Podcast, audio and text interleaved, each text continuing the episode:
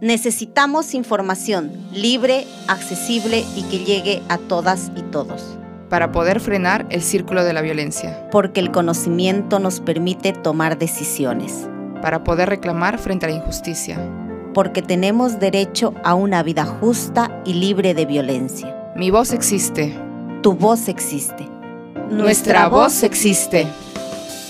Hola con todos y todas, bienvenidos y bienvenidas a Nuestra Voz Existe. Soy Ana Rosa Cárdenas y me encuentro muy feliz de ser parte de este nuevo programa que tiene como objetivo la prevención y la reducción de la violencia de género a través de información práctica y sencilla para que cada uno y una de nosotros y nosotras tenga las herramientas necesarias para afrontar una situación de violencia, entender cómo funciona y cómo prevenirla. Semana a semana abordaremos eh, distintas temáticas respecto a este tema tan importante para cada uno de nosotros y nosotras con especialistas y expertos que nos orienten a través de sus conocimientos. Hoy es nuestro primer programa y nos complace presentar a excelentes representantes de nuestro distrito para orientarnos y hablar un poco de este tema. Tendremos a Roxana Liaga, quien es abogada y coordinadora del equipo de mujeres de SEA, a Carmen Sánchez, quien es la coordinadora del programa de desarrollo territorial de SEA, y a Sonia Vidal, quien es la coordinadora zonal de la Junta Vecinal de Seguridad Ciudadana y promotora barrial. Les explico la dinámica del programa. Yo les voy a realizar algunas preguntas para que cada una nos vaya explicando, ¿no? Qué vienen realizando dentro del distrito, qué iniciativas tienen. Y para ello voy a comenzar con Carmen Sánchez. Querida Carmen, bienvenida al programa. Eh, queremos comenzar contigo para que nos cuentes la fotografía del distrito. ¿Cómo se encuentra el distrito respecto a la violencia? Cuéntanos un poco eh, para que nuestros oyentes y también los que nos están viendo a través de nuestras redes puedan saber. Buenos días con todos y con todas. Eh, un saludo fraterno, solidario a todo el distrito y a todos los que van a, poder escuchar este programa importante para la institución. Bueno, en relación al tema de la violencia, primero quería señalar que Servicios Educativos El Agustino, desde sus inicios, ha trabajado con eh, las organizaciones de mujeres atendiendo su problemática y parte de ella ha sido el hecho de trabajar en función de la vigencia de los derechos humanos, ¿no? Y en el, en el paso del tiempo, fueron abordándose una serie de problemas como la problemática de la alimentación y también la salud y también el tema de la violencia contra la mujer eh, y lo que ha devenido a lo largo del tiempo el desarrollo de una serie de acciones. Entonces, el Distrito del Agustino, como ustedes saben, lamentablemente no se escapa de la realidad global, mundial, eh, ni nacional de presentar una problemática de la violencia llamada hoy también la nueva pandemia, ¿no? Una pandemia que no se atiende eh, como debería de atenderse. Eh, lamentablemente, la situación de inseguridad que tiene el, el país muestra no solamente casos de violencia contra la mujer en el ámbito privado, ¿no? Eh, sino que este, como ya sabemos, ese problema de la violencia familiar, doméstica, ha, ha trascendido el espacio público y también, lamentablemente, las condiciones que se tienen en el espacio público no son las más adecuadas para convertir a estos espacios en espacios seguros, seguros para las mujeres y para las niñas, ¿no? Especialmente. Entonces, eh, lamentablemente, a lo, largo que va, a, lo largo del tiempo, en el distrito del Agustino, si bien es cierto, se ha avanzado mucho en trabajo de sensibilización, de concientización, de formación, también han ido evidenciándose mayores y más formas de ejercicio de violencias, ¿no? Y eh, lamentablemente en, los, en el último tiempo ha habido un incremento de casos de feminicidio también en el distrito, como ustedes eh, serán testigos, ¿no? Ante los últimos hechos que han ocurrido en nuestro distrito, además de todo tipo de violencias, principalmente de acuerdo a los datos que el Centro de Emergencia Mujer da del distrito, mujeres entre los 2 y 45 años son principalmente víctimas de la violencia, ¿no? Y lamentablemente eh, en esta situación de, de pandemia en la que hemos vivido, la situación de la violencia se ha incrementado. ¿no? Por una serie de hechos, muchas mujeres han tenido que seguir viviendo con sus agresores y además que el estrés generado por la pandemia también ha terminado teniendo consecuencias en la familia para eh, situaciones de violencia que se ha dado entre los diferentes miembros. Y a esto, si a esto sumamos que lamentablemente una serie de medidas de seguridad, de atención desde el Estado se comenzaron a dar de manera remota, ¿no? Y lo cual en realidad, este, bueno, creo que todos entendemos que no necesariamente tiene una efectividad. Gracias a Dios, ahora que ya la pandemia o los indicadores del COVID-19 están cediendo, estamos regresando a la normalidad y por eso creo que se presenta una nueva oportunidad en el marco de la ley 3364 de retomar con fuerza el trabajo concertado y articulado eh, a nivel del distrito, no a través de la instancia de concertación y sobre todo creo y siempre tenemos que valorar y reconocer el trabajo de las diferentes organizaciones, principalmente mujeres, aunque ahora también tenemos hombres trabajando por luchar contra la violencia, por disminuir eh, estos índices que lamentablemente nos golpean día a día. Y, este, y creo que en ese sentido y en ese camino, este proyecto, esta iniciativa, se engancha muy bien con las demandas y expectativas de las mujeres especialmente. Muchas gracias, este, Carmen, por tu respuesta. Me pareció bastante interesante que mencionabas de que la atención remota que brindaba el Estado frente a estos casos de violencia no eran efectivos, ¿no? Y que había ciertas fallas. Eh, ¿Qué problemáticas precisas ustedes han podido percibir ya que vienen trabajando estos temas dentro del distrito? Eh, casos que de repente hayan dicho necesita una atención presencial, necesita que se involucren más actores para poder solucionarlo y que a veces, por ejemplo, las líneas 100 no funcionaban. Recuerdo que este dejaron de abrir algunas líneas y la, y la cifra de violencia, como tú dices, la otra cara de la pandemia es la violencia de género y especialmente a las mujeres y a los niños y adolescentes. Sí, ahí creo que hay que señalar algo. Eh, en realidad, muchas veces el país cuenta con una serie de normas que son excelentes, pero a veces esas normas no se adaptan a la realidad de la población. ¿Cómo puedes pedir un trabajo remoto para atender casos de violencia cuando las mujeres no tienen acceso a medios de comunicación? Cuando no tienes un teléfono, cuando la señal no llega a la zona donde tú vives, ¿no? Y cuando además de haber sido vulnerada, tienes que exponer tu, tu situación a través de una cámara, ¿no? Entonces, eso es bastante impersonal, poco solidario, creo, con, con, las mujeres y no solamente con las mujeres, con las niñas y con cualquier ser humano, ¿no? Lamentablemente la pandemia nos llevó a eso. Entonces, eh, creo que en el proceso los operadores también han ido mejorando. Creo que nadie, ninguno de nosotros ni nosotras estuvimos preparados para enfrentar una pandemia. ¿No? Y hemos aprendido en el proceso, pero esto ha tenido una consecuencia sería Muchos casos se han, no han sido denunciados, han sido abandonados, muchas mujeres han sido revictimizadas en sus propios hogares eh, y también por, por, por el entorno. Gracias lamentablemente a la pandemia, a las condiciones de la pandemia, pero también eh, creo que desde la sociedad civil eh, tenemos que siempre estar atentos y atentas para que podamos de alguna manera señalar esos puntos porque hoy tenemos que exigir que para situaciones como esta eh, las normas sean adecuadas, ¿no? Porque han sido una serie de, de situaciones, ¿no?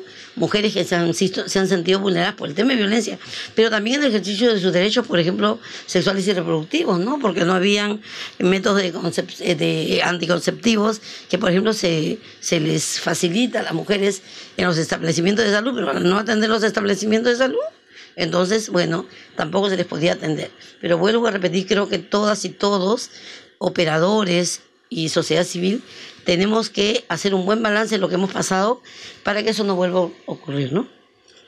Genial, Carmen. Muchísimas gracias por esa información. Creo que también es la realidad de otros distritos, ¿no? Tan cerca que tenemos en Juan de Lurigancho, por ejemplo, en la situación de violencia también es bastante fuerte y estas situaciones se han ido repitiendo y la violencia hacia las mujeres, a las adolescentes, a la niñez se ha ido incrementando.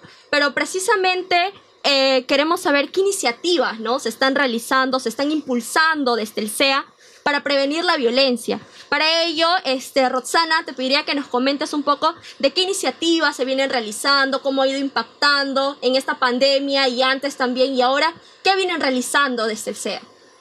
Buenos días con todos y todas. Gracias por este espacio y es importante dialogar y reflexionar también para poder hacer frente al tema de la violencia contra las mujeres, los niños, niñas y adolescentes quiero comenzar por explicar que la violencia contra las mujeres es históricamente, ¿no? Siempre ha existido, eh, simplemente que ahora se está visibilizando y ya las mujeres no nos quedamos calladas, porque ha habido también un trabajo previo de empoderamiento de las mujeres para tomar decisiones y ya no quedar silenciada su voz.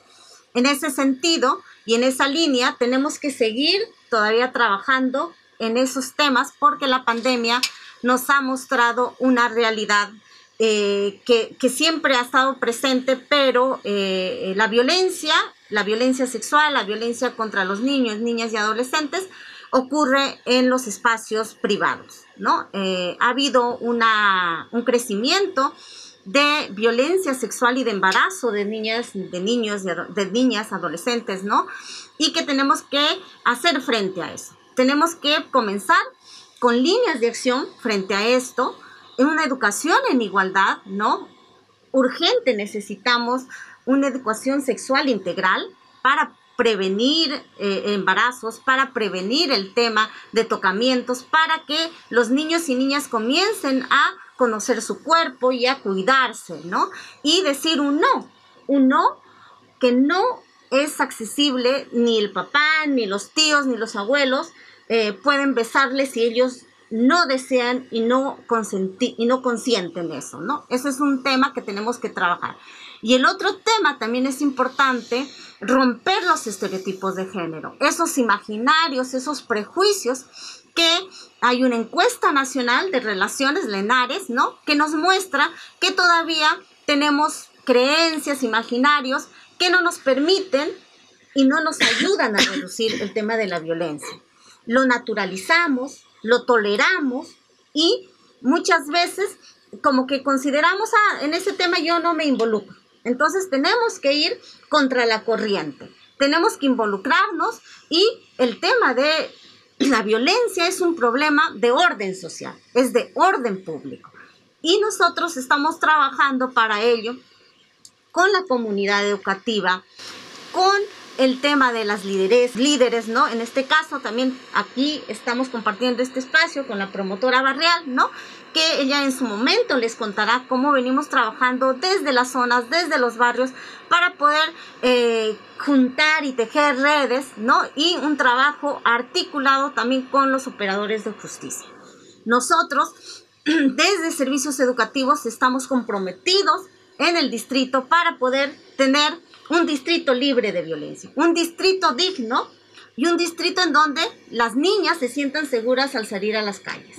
Es importante eh, que nosotros visualicemos por el tema estructural y socios patriarcales, las calles a veces no se sienten, las niñas y niños nos mencionan que no se sienten seguros, no se sienten libres. Las calles no son neutras.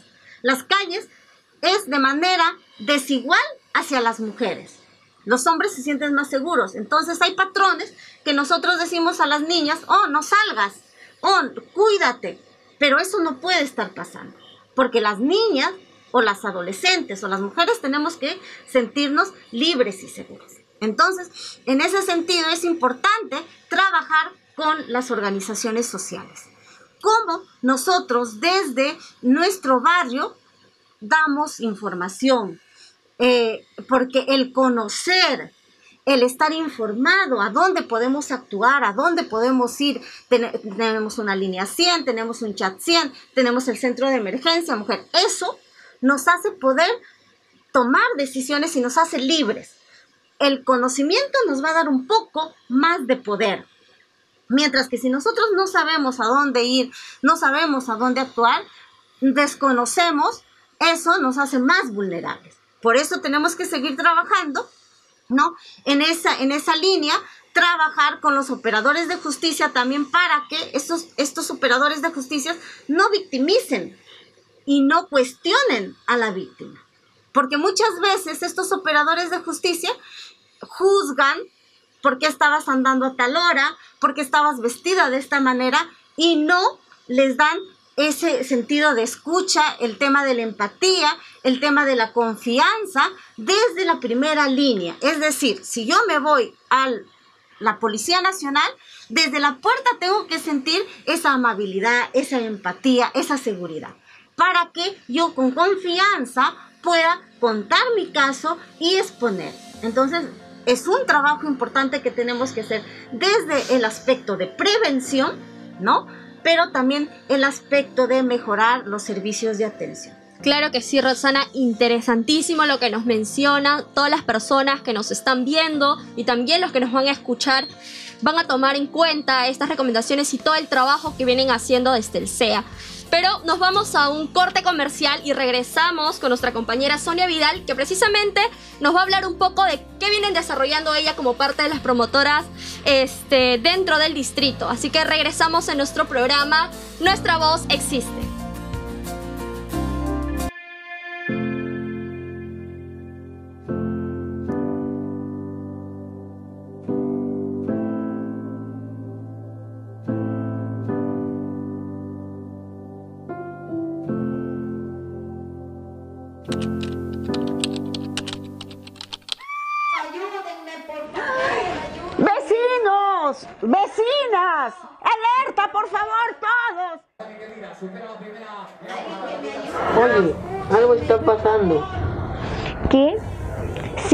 Persona está siendo maltratada.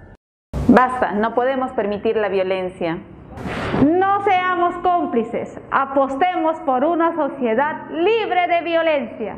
Aquí estamos para atender tu denuncia. porque nuestra voz existe. Para cuidarnos en el barrio. Para, crecer sin miedo. Para detener el círculo de violencia. Para acompañarte en el proceso. Para asesorarte sobre tus derechos.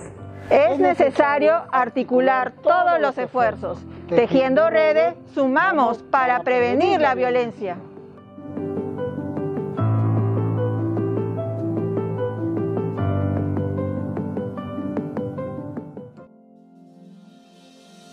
Retomamos el programa, veníamos hablando un poco con nuestras compañeras, con nuestras invitadas de lujo en esta inauguración de nuestro programa Nuestra Voz Existe, un poco sobre el panorama de la violencia en nuestro distrito del Agustino y también qué iniciativas se venían realizando desde el CEA. Y para hablar un poco de las funciones que realizan las promotoras dentro del distrito, este, Roxana nos comentaba que Sonia es justamente parte de esta eh, iniciativa de, de, las lideresas que vienen trabajando. Sonia, ¿nos puedes comentar un poco al respecto? ¿Qué vienen haciendo? ¿Cómo te has sentido? ¿Qué aportes en tu vida personal, en tu formación como mujer, ¿no? Han venido desarrollando dentro de este proyecto. Sí, buenos días con todos y todas y un agradecimiento a Servicios Educativos SEA y también a este proyecto que vienen desarrollando Nuestra Voz Existe para comunicarles, ¿no? E informarles a la población en general que venimos desarrollando nosotros las promotoras barriales eh, en cuanto al acompañamiento. El acompañamiento, tomamos un caso, acompañamos a, a la víctima, sea hombre, mujer, niño, joven, acompañamos a las autoridades pertinentes y en este caso es a la comisaría para que ellos puedan hacer su denuncia. Dicho esto, eh, hacemos después de esto el seguimiento. Hacemos, como dice la señora Carmen Sánchez, que la policía tome de una manera bien, ¿no? De una manera este, adecuada la denuncia de, de la víctima para que luego nosotros podamos acompañar una vez del acompañamiento hacemos el seguimiento, cómo va el caso, ¿no? Si lo han dejado ahí y también apoyar de de parte de SEA con psicólogos para que puedan o eh, la línea 100 que tiene psicólogos también para que puedan acompañar a la víctima y no se sienta sola o solo cuando ya sufrieron esta agresión. Eh, ambas organizaciones eh, somos el voluntariado de hombres y mujeres que estamos en, luchando o apoyando a la prevención. Primero todo este trabajo es preventivo, o sea, no estamos después de, sino antes de que ocurra el hecho. Entonces, eh, nosotros hemos, por ejemplo, ahora estamos apoyando a un caso que ha venido pasando con una jovencita agustiniana, ¿no? Aquí en el abuso sexual que ha sufrido.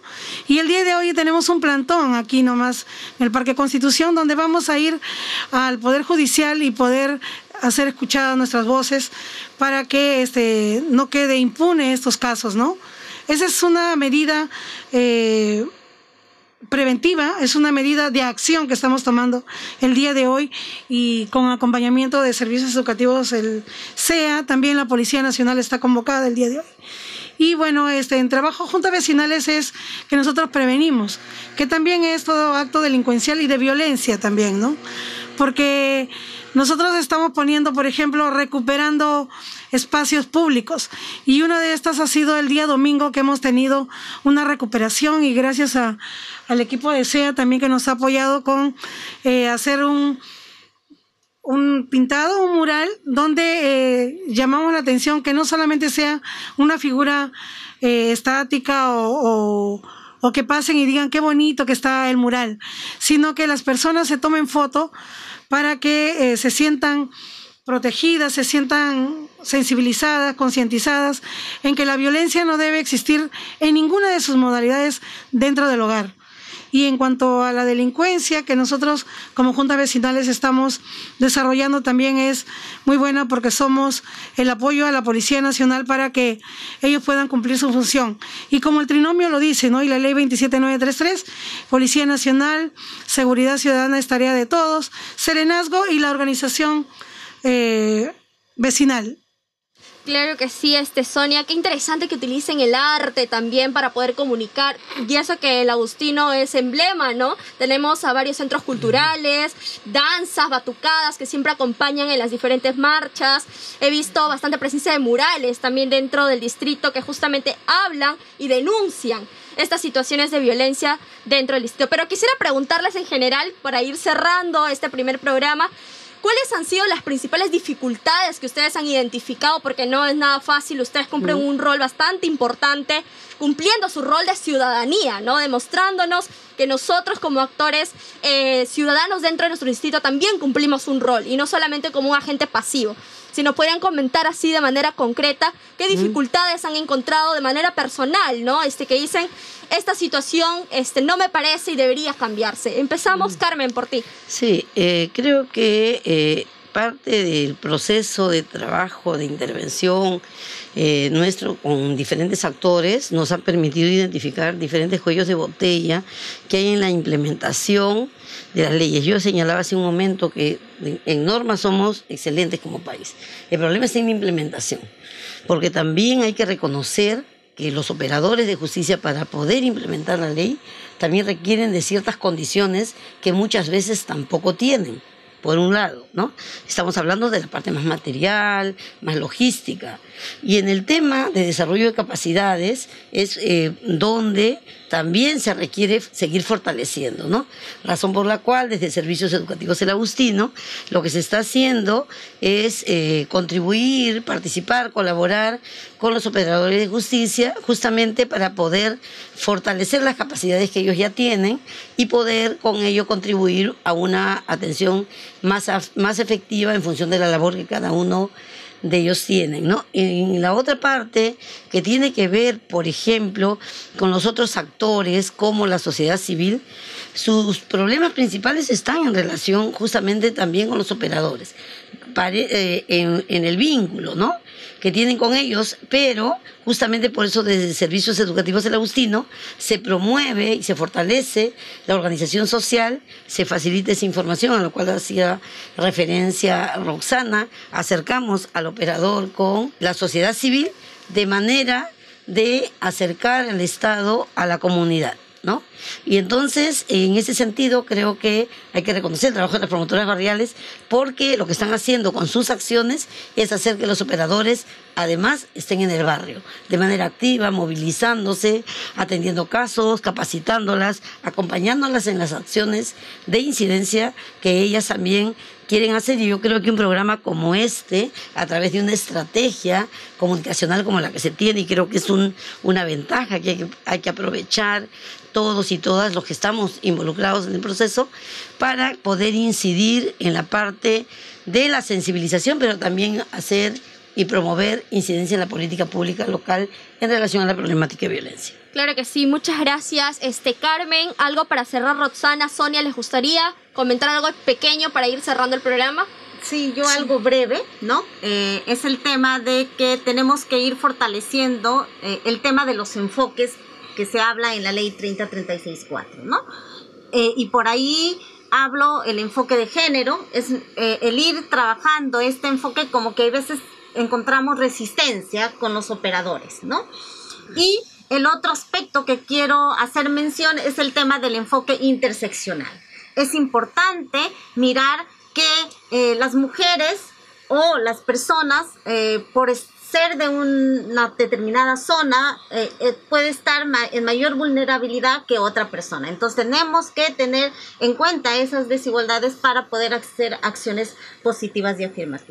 Eh, Sonia. Sí, como vecina del Agustino, justamente una de las dificultades que se ha encontrado, ¿no?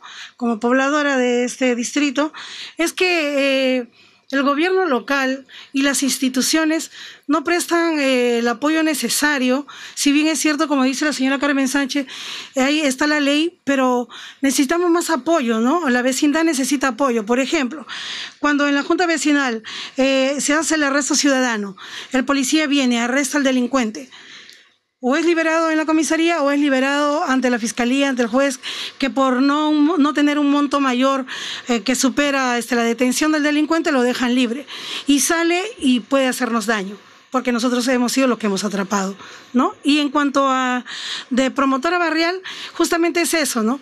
Si no se crea conciencia en la población desde las autoridades de arriba para que los niños en las escuelas puedan entender y los padres que la violencia no puede existir en los hogares, poco o nada vamos a poder avanzar, pero somos conscientes de que nosotras, como mujeres luchadoras, vamos a seguir adelante a pesar de estas dificultades. Gracias. Muchas gracias a las tres, Carmen, Roxana, Sonia, muchísimas gracias por estar en este primer programa de Nuestra Voz Existe.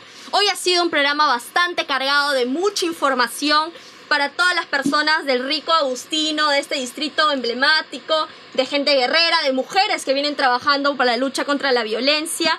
Hemos hablado sobre la violencia, sobre los tipos de violencia, violencia de género en esta ocasión, que nos afecta a todos y a todas. Y justamente como mencionan, las calles para las mujeres, las niñas y las adolescentes no son seguras este proyecto justamente busca hablar sobre este tema, visibilizarlo aún más, hablar sobre la prevención con expertas, con personas que están trabajando día al día en nuestro distrito y que de esta manera podemos tener una sociedad más justa y libre de violencia. Terminamos así el programa y les recuerdo que desde hoy tendremos el programa cada miércoles y viernes a partir de las 6 de la tarde a través de nuestras redes sociales, Facebook, Instagram, YouTube, Spotify y en los mercados del Agustino. Así que vamos a estar en todos los mercados, también la gente, para que los pueda escuchar en su día a día. Como ustedes mencionaban, no todos cuentan con un celular, con internet. Y qué mejor, llegar a los mercados, donde la gente está ahí todos los días. Así que muchísimas gracias por estar conectados ahí a través de nuestras redes sociales. Muchas gracias chicas. Y esto fue nuestro primer programa, Nuestra Voz Existe. gracias.